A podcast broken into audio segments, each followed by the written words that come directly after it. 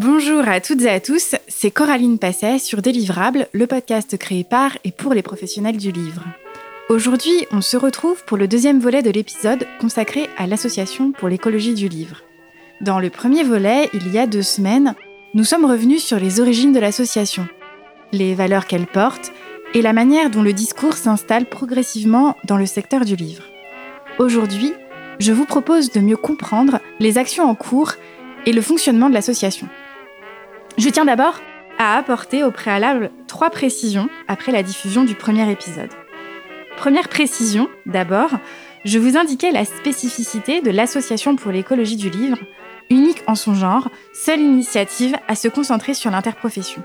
Alors si c'est vrai à l'échelle nationale, c'est faux en soi, puisque les ARL, les agences régionales du livre, qui ont d'ailleurs été évoquées plusieurs fois sur le podcast, sur des livrables, ces agences régionales, elles œuvrent depuis des années à l'échelle régionale dans l'interprofession, mettant en contact tous les acteurs possibles du territoire. On aura d'ailleurs l'occasion de revenir dans le dernier épisode de cette série, de ce volet sur l'Association pour l'écologie du livre, sur l'importance du travail coordonné entre l'Association pour l'écologie du livre et ses agences régionales. C'est une pierre angulaire de la réflexion sur l'écologie. On ne peut pas imaginer penser le national sans un travail précis sur le territoire. C'est important pour moi de vous apporter cette précision. Deuxième précision, l'amplification du discours écologique dans les institutions faisait mention dans le premier épisode de commissions écologie créées un peu partout. On a évoqué le syndicat de la librairie française, le SLF, on a parlé du syndicat national de l'édition, le SNE, du Centre national du livre, le CNL, car leurs membres étaient parmi nous. Il faut également ajouter les initiatives du côté des bibliothèques, investies par Julie Curien pour l'ABF, l'Association des bibliothèques de France. Il faut également ajouter Claire Lecoeuvre qui œuvre sur cette dimension écologie à la charte des auteurs et des illustrateurs jeunesse. Et enfin, troisième précision importante, que je ne crois on n'a pas eu l'occasion d'évoquer la semaine dernière, il y a deux semaines. Si certains et certaines souhaitent prendre part à l'Association pour l'écologie du livre, l'adhésion se fait à titre individuel, quelle que soit la fonction, le poste ou l'entreprise dans laquelle on travaille au quotidien. Sans transition, commençons donc cet épisode avec un focus sur les actions en cours et le fonctionnement de l'association. Commençons donc cet épisode avec l'arrivée de la première salariée. On est en septembre 2021, ça fait maintenant un peu plus de deux ans. Mais je ne vous en dis pas plus. Belle écoute Je reprends là où on s'était arrêté, on est en 2021. Mélanie arrive à l'association. Plusieurs choses qu'on peut observer. Déjà, c'est qu'au départ, tu es arrivée, Mélanie, comme bénévole. Aujourd'hui, tu es salariée. Euh, c'est la conséquence de, plusieurs choses, mais surtout d'un nombre d'adhérents à l'association qui commence à augmenter et qui euh, nécessite euh, plus de structuration. Tu nous parles un peu de la façon dont les choses se sont structurées au départ, comment, comment ça s'est mis en place? Mélanie Mazan, libraire au Rideau Rouge à Paris et salariée pour l'Association pour l'écologie du livre. Du coup, moi, j'arrive en septembre en tant que bénévole. Et avant ça, je voulais peut-être revenir sur euh, autre chose qui est un peu important pour l'asso, qui fait un peu partie de l'ADN de l'association. Donc moi, je suis arrivée en stage au Rideau Rouge en mars, mars 2021, donc avant d'être vraiment engagée dans l'asso. Euh, donc je ne connaissais rien à rien. Et euh, un jour, Anaïs me dit, viens déjeuner euh, chez moi, il y a Marin que tu ne connais pas, on va te parler de l'asso on va t'expliquer un peu euh, qu'est-ce qu'il en est. Donc moi j'y vais euh, de manière euh, tout à fait curieuse en pensant qu'on va m'expliquer ce qu'il en est et ce que je peux faire. Et en fait je me retrouve au milieu d'un débat assez conflictuel entre les deux. Et en fait ils m'avaient pris comme médiatrice de leur discussion. Alors que je les connaissais pas que je débarquais bon voilà et donc, euh, mais c'est assez symptomatique de l'association, c'est-à-dire que, bon, déjà, euh, Marin et Anaïs s'adorent et ils s'engueulent euh, tout le temps, mais voilà, ça c'est une chose. Mais surtout, tout le monde est d'accord sur le discours, la vision, le discours radical, la vision radicale, l'horizon. Par ailleurs, il y a sur les moyens d'action ou comment on met en œuvre cette vision, il y a un peu deux jambes qui sont du, du, coup représentées par Marin et Anaïs, où on a d'un côté une envie d'avoir un chemin euh, en caricaturant beaucoup, euh, complètement euh, révolutionnaire dans les marges, qui est plutôt porté par Marin, du coup. donc l'idée de dire ça sert à rien de s'emmerder avec le système actuel, on va créer l'alternative à côté et ça fera avancer les choses. Et de l'autre côté, je caricature, hein, parce qu'évidemment, les deux sont d'accord sur plein de choses au milieu, mais voilà. L'autre côté, euh, côté Anaïs, plutôt, voilà, on a un système en place, on est dedans, on est des professionnels du livre euh, euh, qui n'avons pas le choix aujourd'hui d'être dans ce système-là. Qu'est-ce qu'on fait bouger à l'intérieur? Pour que ça avance. Et du coup, ces deux jambes-là qui sont assez conflictuelles euh, en termes de débat, en fait, sont très complémentaires. Et donc, euh, c'est un peu délicat de maintenir la ligne euh, des deux, mais il y a vraiment cette volonté-là de l'assaut. Donc, moi, j'ai découvert l'assaut à travers cette discussion. J'étais là, OK.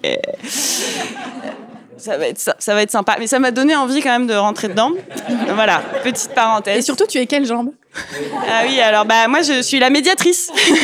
enfin maintenant on est deux, mais et du coup, bon, je vais passer peut-être un peu rapidement sur la première partie, mais en tout cas, euh, en septembre, quand j'arrive en tant que bénévole, effectivement, il y a beaucoup plus d'adhérents, d'une part, et l'envie euh, de les occuper, et pour eux, l'envie de s'occuper et de, de mettre la main à la pâte.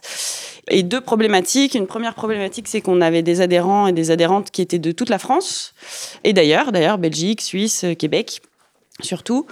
Et donc le besoin de construire des outils qui permettent de travailler ensemble au national, même à l'international. Euh, et, d'autre part, euh, un sentiment que si tout le monde était d'accord sur la vision, euh, on manquait de formation, d'auto-formation, on manquait de données, on manquait de connaissances et euh, y compris de la part des membres, euh, le besoin de, se former, quoi, de se connaître et de se former. Et donc du coup, sur toute cette période jusqu'à septembre 2022, donc on a on a travaillé avec euh, des gens plutôt du monde du libre, dont Albert, sur la mise en place d'outils numériques libres pour pouvoir travailler ensemble. Donc on vous a bassiné sûrement avec le Framatim et le Nextcloud. Voilà, ça peut paraître hyper terre à terre, mais mine de rien, c'est des outils, euh, sont des outils qui nous ont bien aidés. Vous WhatsApp? Et bientôt, on lâchera WhatsApp. voilà. L'année prochaine, c'est Signal. Donc, euh, voilà. Et euh, mine de rien, ça a été très compliqué et c'est un bon exemple euh, de entre la vision et la pratique. Les gens, alors oui, il y a, y a, la barrière numérique de base, mais aussi genre s'acculturer au monde du libre, à des outils full euh, cohérent avec euh, ce qu'on porte. Ça a été toute une mission qui a pris plusieurs mois, mais aujourd'hui ça marche à peu près, donc ça on est content. Et d'autre part, on a créé des, du coup des groupes de recherche, quatre groupes de recherche, donc interpro et euh, sur tout le territoire, donc plutôt numérique à l'origine. Un sur la fabrication, un sur les interdépendances, un sur la circulation et un sur la bibliodiversité. En réalité, ces groupes existaient déjà, mais ils étaient un peu en stand-by, euh, Covid, etc. Et donc, on a un peu travaillé à relancer ces groupes-là. En fait, donc dans chaque groupe, il y avait des binômes qui prenaient en charge euh, un sujet qui les intéressait et qui euh, rassemblaient la donnée disponible, voilà, qui faisait une sorte de, de biblio, qui s'acculturait avec le sujet et puis qui, qui essayait de pousser un peu plus le sujet, la recherche, de problématiser, d'avoir une approche par l'association, une approche un peu politique du sujet. Pour donner quelques exemples, euh, donc Zoé, elle a travaillé sur euh, le livre d'occasion. Euh, Zoé et Marion sur toutes les circulations non marchandes du livre. On a eu une contribution de Camille Poulain de l'atelier Lichen qui est spécialisée en, en éco-conception éditoriale qui nous a fait tout un guide. Qui est repris dans la Gazette aujourd'hui euh, sous forme Exactement. Et euh, voilà, pour donner quelques exemples. En termes de dynamique de groupe, ce que ça a permis, c'était de mieux se connaître et de s'auto-former. Donc il y a eu une, on a senti hein, une montée d'expertise euh, des adhérents. Euh, ce qui a moins marché, c'est que sur ce premier temps, on n'a pas trop formalisé ce que tout le monde avait fait chacun dans son coin, euh, mais ça a été repris plus tard. Exemple euh, sur euh, le travail sur l'éco-conception, il est resté en dormance pendant deux ans, et puis le jour où on a décidé de faire une gazette sur le papier, on a ressorti le guide, on l'a adapté en infographie, et c'était de la, de la donnée qui était là et qu'on peut remobiliser. Il y a encore énormément de recherches euh, de plein d'adhérents, parce qu'on était à cette époque une quarantaine travailler sur euh, tous ces sujets. Donc, il y a encore en dormance. Ça, ça a été un petit peu la première partie. Et aussi, on a été sollicité de plus en plus pour des tables rondes, ce qui nous a aussi obligés à nous auto-former pour pouvoir euh, parler de, des sujets dont on nous demandait de parler. Euh, voilà, donc il y a une petite équipe de 3, 4, 5 euh, qui a un peu poussé ces sujets-là. Et donc ça, ça a duré jusqu'en septembre 2022 où on a fait notre premier séminaire. Donc, on était 18 ou 20 l'année dernière. Donc, on a, bien, on a fait plus de 100% cette année. Et, euh, et voilà. Et donc là, ouais, on est, euh, je reviens du coup à peu près un an en arrière en Touraine à ce premier séminaire chez Thomas, tout à fait, qui nous a avec beaucoup de gentillesse et avec un accueil assez ouais, exceptionnel euh, accueilli l'année dernière. Et c'est ce moment-là, toi, Mathilde, où euh, il se passe quelque chose aussi, où tu bascules de bénévole à, à salarié dans l'association? Ouais, bon, ça, je, te laisse, je te laisse en parler plus précisément. Mathilde Charrier, libraire au Rideau Rouge à Paris et salariée de l'Association pour l'écologie du livre. Moi, je suis arrivée à peu près à ce moment-là où, euh, bah, pour revenir rapidement aussi, c'est un peu comme Mélanie, euh, c'est aussi, euh, je suis devenue libraire il y a un peu moins de trois ans, après quelques années plutôt dans le monde culturel et dans la photo en particulier, et après avoir vu des pratiques qui étaient de moins en moins en cohérence dans la photo, en tout cas avec ce que je recherchais. Et du coup, en devenant libraire, euh, j'ai revu des pratiques de moins en moins en cohérence avec ce que je recherchais aussi. Et du coup, j'avais pas trop envie de, bah, de faire comme Mélanie une reconversion euh, qui était pas en cohérence avec tout ça. Et euh, du coup, j'ai fait un mémoire sur la surproduction. Et puis, en creusant, en creusant, en creusant, je me suis. c'est un mémoire sur euh, l'industrie du livre et en gros euh, le capitalisme et tout ça, tout ça. Donc euh, c'est passé d'un mémoire de 30 pages à un mémoire de 90 pages. Et du coup, dans ce cadre-là, j'ai aussi rencontré l'association, j'ai rencontré Anaïs qui m'a parlé pas mal de ses actions en tout cas de la philosophie plus à ce moment-là de, de l'association. Du coup, je suis devenue bénévole et euh, j'étais toujours libraire, mais dans une librairie dans le deuxième, à la Petite Égypte. Et du coup, je suis arrivée. Euh, en fait, je me sens. Enfin, je commençais un peu dans des groupes de travail, mais de manière assez lointaine. Et, euh, et du coup, il y a eu un week-end en septembre pour se rencontrer entre adhérentes et adhérents, et où je me sentais pas forcément très légitime parce que j'avais l'impression de pas avoir fait grand-chose à ce moment-là pour l'association. Et en fait, justement, c'était chouette parce que c'était un moment où on a pu tous échanger en vrai un peu comme ce week-end, qu'il y a quand même des moments où des choses se démarrent et on a pu mettre des visages sur des prénoms, mettre aussi euh, des, des vraies discussions euh, de fond. C'est ce que nous on fait énormément en fait, euh, un peu tout le temps. parce qu'on travaille ensemble à la librairie et à l'association, mais ce qui n'est pas forcément le cas quand on est un peu tout ou toute seule dans notre coin et qu'on a toutes ces réflexions-là. Et euh, du coup, ça a été un week-end euh, assez fructueux dans ce sens-là. Et c'est à ce moment-là aussi euh, qu'est venue euh, l'idée, ou en tout cas la conclusion, que bah, ces groupes de recherche avaient peut-être atteint un certain point et que c'était l'idée de passer à l'étape supérieure, qui était de concrétiser en fait ces recherches-là dans des projets et de donner aussi de la visibilité en fait à toutes ces recherches qui avaient pu être faites. Donc notamment bah, sur la circulation du livre ou sur la fabrication, comment ça pouvait se concrétiser. Et du coup, à ce moment-là, on a essayé de se structurer un petit peu en pôle, plus par affinité de recherche ou même personnel, enfin, de voir comment on pouvait travailler sur certaines questions. Et c'est à ce moment-là qu'on s'est dit que ce serait chouette de faire un pôle un peu plus communication, avec justement tous les questionnements que ça pouvait avoir sur euh, qu'est-ce qu'on communique, où est-ce qu'on communique et euh, comment on trouve la cohérence euh, par rapport bah, aux différentes personnes qui font partie de l'association. Et c'est là où est venue aussi l'idée d'une gazette qui s'appelle le papier déchaîné. Et en fait, on s'est dit c'était cohérent d'avoir en fait un, papier qui serait aussi cohérent sur le fond que la forme. Et donc c'est un peu là qu'on a lancé du coup cette idée. Et ça nous a pris en fait un an finalement euh, à se faire parce que ça a été imprimé cet été. Et donc ce petit groupe gazette est un peu euh, symptomatique de comment des projets ont pu avancer au sein de l'association, puisqu'on n'était pas tous euh, sur euh, le même territoire. On a communiqué avec les, outils et on a aussi essayé de tester en fait selon nos compétences, nos envies, etc. Et euh, toujours en gardant bah, cet esprit d'échange, mais aussi de, de, discours radical, de discours militant, avec différentes voix qui sont représentées au sein de cette gazette-là qui est aujourd'hui diffusée du coup pour l'interprofession gratuitement. Donc euh, merci les ARL qui ont vraiment sont vraiment rentrés dans ce jeu-là. Elle va être diffusée euh, près du euh, grand public, de lecteurs et lectrices, à partir de janvier avec Rue de l'Échiquier du coup qui nous accompagne dedans et Harmonia Mundi. C'est un, une première gazette qui est dédiée au papier. Il y a un édito euh, qui a écrit Sidonie qui nous semblait chouette à lire, en tout cas une partie. Ça s'appelle Il n'y a pas de fumée sans feu. En 2022, alors que la crise sanitaire cédait la place à une guerre barbare sur le sol européen, à une inflation qui percutait de plein fouet les ménages les plus modestes, le livre et son caractère essentiel, chèrement acquis pendant le confinement, se trouvèrent, d'un coup, relégués à l'arrière-plan des préoccupations sociétales. Les multiples déflagrations traversées ces dernières années ont pourtant démontré à quel point la filière livre et ses représentantes tenaient sur bien peu de choses et un minimum de papier. Abasourdi par la tragédie en cours, on n'y a vu que du feu, ou plutôt des écrans de fumée. En Ukraine, la ville de Kharkiv, gravement détruite à la suite de bombardements russes de février 2022, comptait d'importantes imprimeries, comme Unisoft ou Globus, qui assuraient les commandes de nombreux éditeurs européens, notamment français. Les quotas imposés aux imprimeurs en réponse à la pénurie de papier ont desservi les maisons les plus fragiles, dont les commandes furent décalées pour donner priorité à celles des plus gros acteurs du secteur.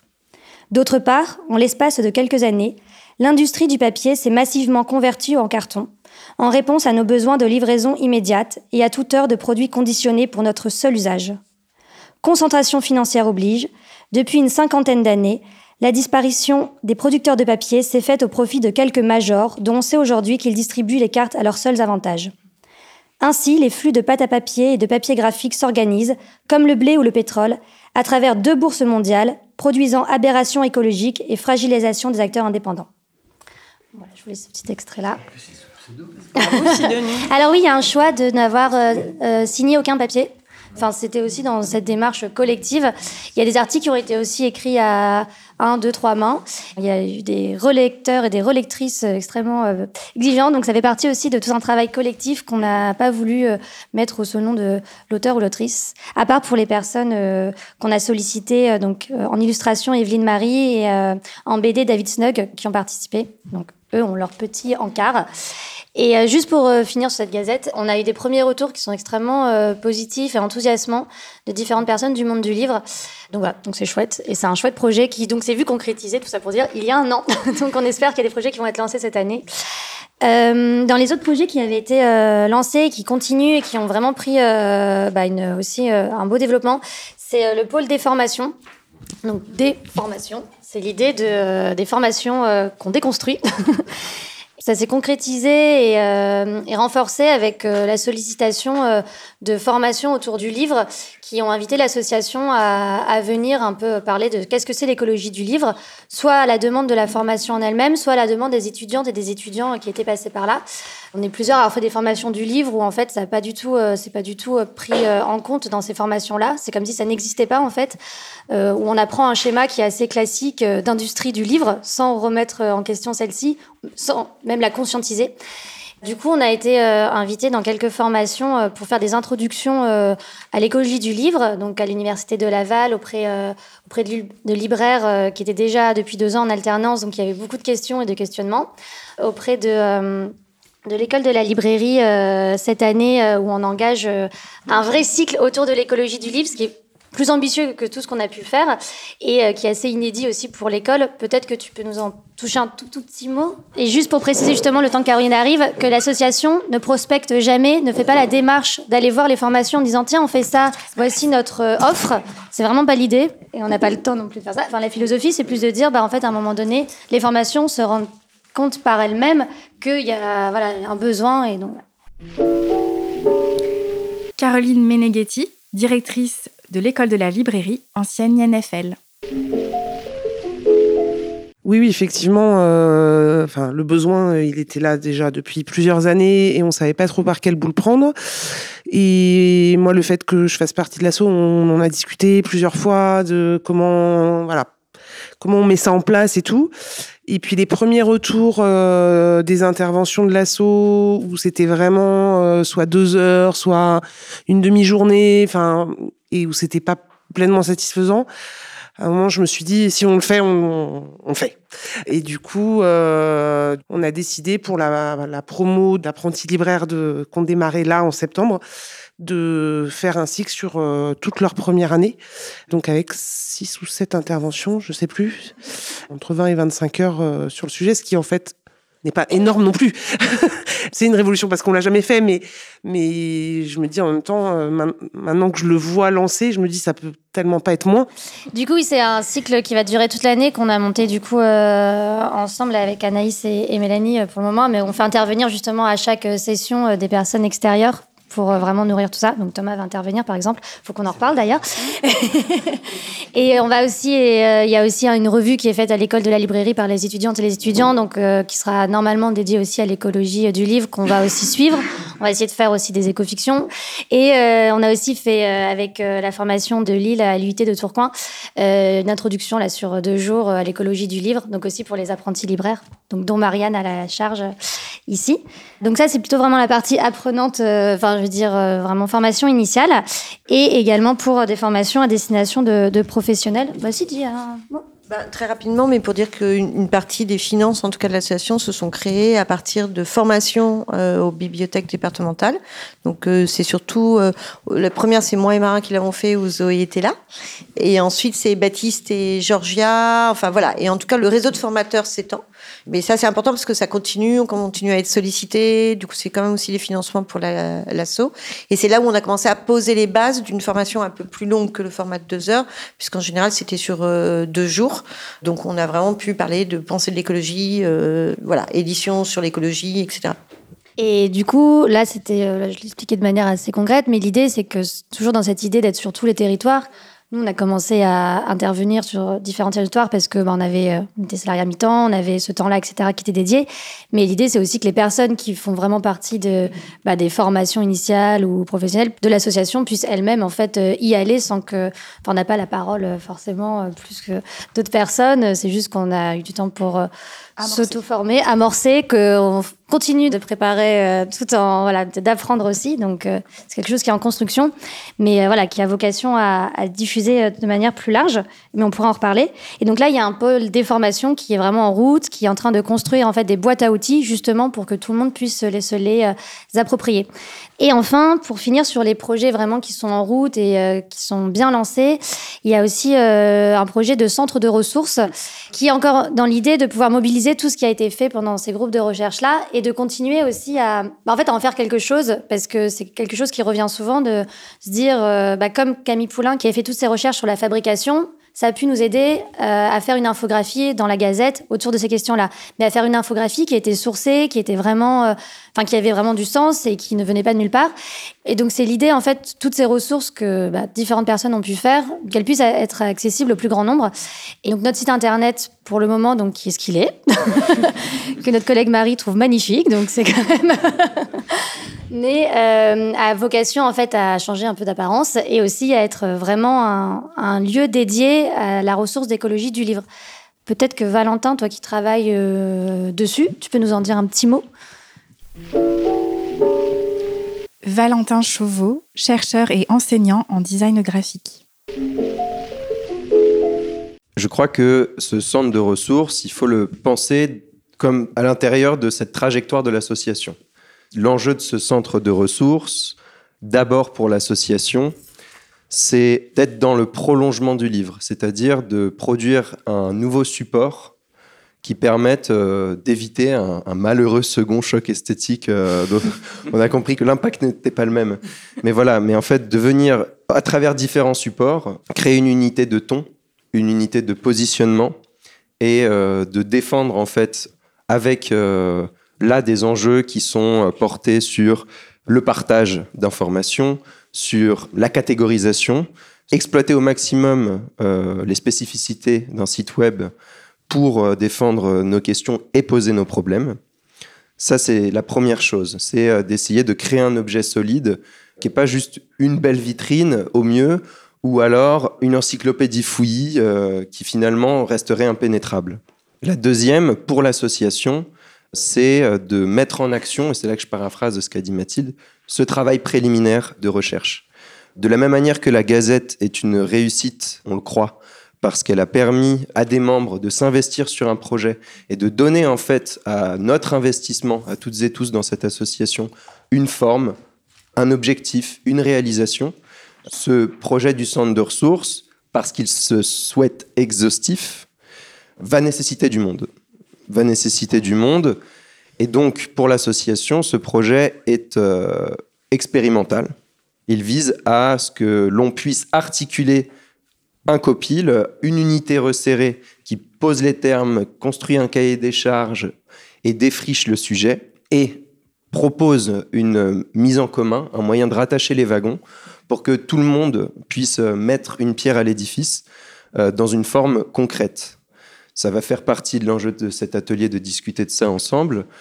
Quand je dis que c'est un horizon de l'association, c'est que c'est quelque chose qui revient en permanence quand on se retrouve à 10 à Paris dans la cave de la librairie, de se dire, on sait qu'on a beaucoup à gagner à continuer de donner des perches pour que tout le monde puisse participer. Et c'est euh, quelque chose qu'on va expérimenter sous cette forme avec la réalisation de ce site qui, si on tient le calendrier, sera prêt pour avril 2024. Donc là, on, a, on est revenu sur les différentes étapes clés. Donc il y a eu un, premier temps de documentation, de sensibilisation, un deuxième temps de, de passage à l'action avec ces projets. Euh, les trois qui ont été euh, euh, porteurs, surtout, on les a évoqués, c'est la Gazette, c'est le pôle des formations et c'est le pôle ressources. Le pôle ressources étant l'émanation du premier travail de documentation qui est de plus en plus structuré. Et ça nous amène à une troisième étape dans laquelle on, est encore et il y a beaucoup de réflexions. Enfin, tu vas pouvoir y revenir, Mélanie. C'est la structuration de l'association. Donc ça, c'est aussi euh, la résultante de plusieurs choses. Euh, toujours euh, l'augmentation euh, importante du nombre d'adhérents qui euh, nécessite forcément d'adapter l'organisation aussi de l'association. Euh, c'est l'attribution aussi d'une aide de la fondation euh, euh, Charles Léopold Meyer qui euh, forcément euh, donne la possibilité bah, de salarier euh, un certain, enfin, deux personnes en l'occurrence, Mathilde et Mélanie. Et puis du coup de réfléchir, ça nous amène à la réflexion de comment est-ce qu'on structure les choses entre d'un côté les salariés, qui sont d'ailleurs pas à temps plein hein, sur l'association, elles sont aussi libraires, je le, je le rappelle. Comment on, on structure ça entre des salariés et des bénévoles Tu Bah, T'as tout dit. J'ai plus rien à dire. Aujourd'hui, on est 160 adhérents à jour de leur euh, adhésion. On est 600, 650, euh, ce qu'on appelle sympathisants, sympathisantes, mais en fait plutôt des gens qui suivent euh, l'actualité, d'inscrits à la newsletter et aux informations. Et on est à peu près euh, dans les personnes euh, qui réagissent, qui font des choses, on est une grosse soixantaine, pour donner un peu un ordre d'idée. Donc il y a eu déjà euh, l'attribution de cette subvention qui a un petit peu changé la donne, donc déjà qui a permis de nous salarier et qui permet aussi de financer certains projets. Par exemple, le centre de ressources qui nécessite une mission de développement, euh, voilà. Donc ça a permis quand même de mettre un petit coup d'accélérateur euh, sur les idées qui étaient dans les cartons depuis un moment et qui nous permet d'être là puisque c'est la fondation qui nous invite quand même en plus de la subvention. Donc à la fois on a eu beaucoup plus d'adhérents mais le profil des adhérents et des adhérentes a aussi changé, c'est-à-dire que à l'origine on était plutôt que des personnes euh, euh, déjà engagées et ou militantes et plus ça va plus on a de gens qui sont curieux curieuses. Donc ça change aussi forcément la dynamique euh, de l'asso puisqu'il y a une mission de sensibilisation au sein de l'asso aussi. Enfin voilà, donc ça ça demande une gouvernance un peu différente. Et quoi dire d'autre? Bah Sinon, tout a été dit sur les projets euh, déjà en cours. On, on a essayé de se structurer du coup euh, en pôle. Donc du coup, c'est Mathilde, euh, Anaïs et moi et Marin qui euh, coordonnons euh, tous les pôles. Vous avez un super schéma là-bas qui réexplique un petit peu. C'est très très clair, il est très beau. Aucun critique, pour vous aucune critique euh, sur euh, l'esthétisme. Voilà. Donc du coup, au début, on était sur une coordination plutôt avec des référents du collectif. Le salariat a permis de centraliser un petit peu la coordination. Et là, on arrive à un moment où euh, la ligne un petit peu compliquée à tenir, c'est que nous, on est au quotidien euh, sur les missions de l'association et il faut pas passer à une association à trois en fait ou à une association à quatre. Et donc c'est là-dessus qu'il faut être attentif euh, en permanence. Euh, des fois on arrive à le tenir des fois pas. Euh, mais il y a vraiment en tout cas dans l'esprit de l'association cette volonté quand même de d'autonomie des adhérents et des adhérentes et de pouvoir lancer des projets qui vous tiennent à cœur et de que nous on s'en détache voilà. Et, euh, et en même temps c'est vrai que comme nous on est au quotidien euh, là-dessus bon voilà. Il y a en tout cas il y a, il y a une attention à avoir sur la gouvernance avec cette nouvelle euh, cette nouvelle organisation avec beaucoup d'adhérents et d'adhérentes. Et puis il y, a y aussi les synergies avec les ARL et les, enfin, d'autres acteurs qui vont être dans, oui dans des un autre truc directions semblables. Enfin, Tout à fait. Ouais, un autre truc qui a beaucoup changé l'année dernière, c'est le lien avec euh, les filles qui sont ici. Il y a des agences et structures régionales du livre, pour les personnes qui connaissent pas, qui sont un petit peu le point névralgique de l'interprofession dans chaque région, à part en Ile-de-France où il y en a pas, mais sinon euh, chaque région euh, métropolitaine et autres à sa structure régionale du livre. Et euh, du coup, ces deux dernières années, euh, les structures régionales du livre se sont emparées euh, des questions d'écologie. Il y a du temps salarié qui a été dégagé, temps plein, temps partiel, euh, voilà. Donc notamment en Normandie, Pays de la Loire et Rhône-Alpes, Auvergne-Rhône-Alpes. Et donc effectivement, euh, ça a créé des synergies avec l'association, à la fois humaine et aussi de projet. Et donc ça, c'est quelque chose qu'à l'assaut, on a vachement envie de développer parce que euh, on en parlera après, mais dans les perspectives. Euh, Là, on a défendu une vision, on a mis en objet notre vision à travers une gazette, un centre de ressources qui va arriver, euh, on a mis en, en objet euh, de la ressource, de la recherche, mais il y a quand même une envie euh, d'activer, en fait, d'activer un changement. Et ça, ça peut passer que au niveau local, et donc euh, ça ne peut passer que par les territoires. Et donc, les structures régionales du livre font partie des acteurs de territoire avec qui on peut travailler. Cet épisode touche à sa fin. Il a été monté par Thibaut Focard du studio Le Son de l'encre. Merci pour votre écoute, merci pour votre fidélité. Je vous dis à dans deux semaines pour évoquer les perspectives à venir pour l'Association pour l'écologie du livre. Un dernier volet et peut-être une pierre de plus pour avancer collectivement. À très bientôt!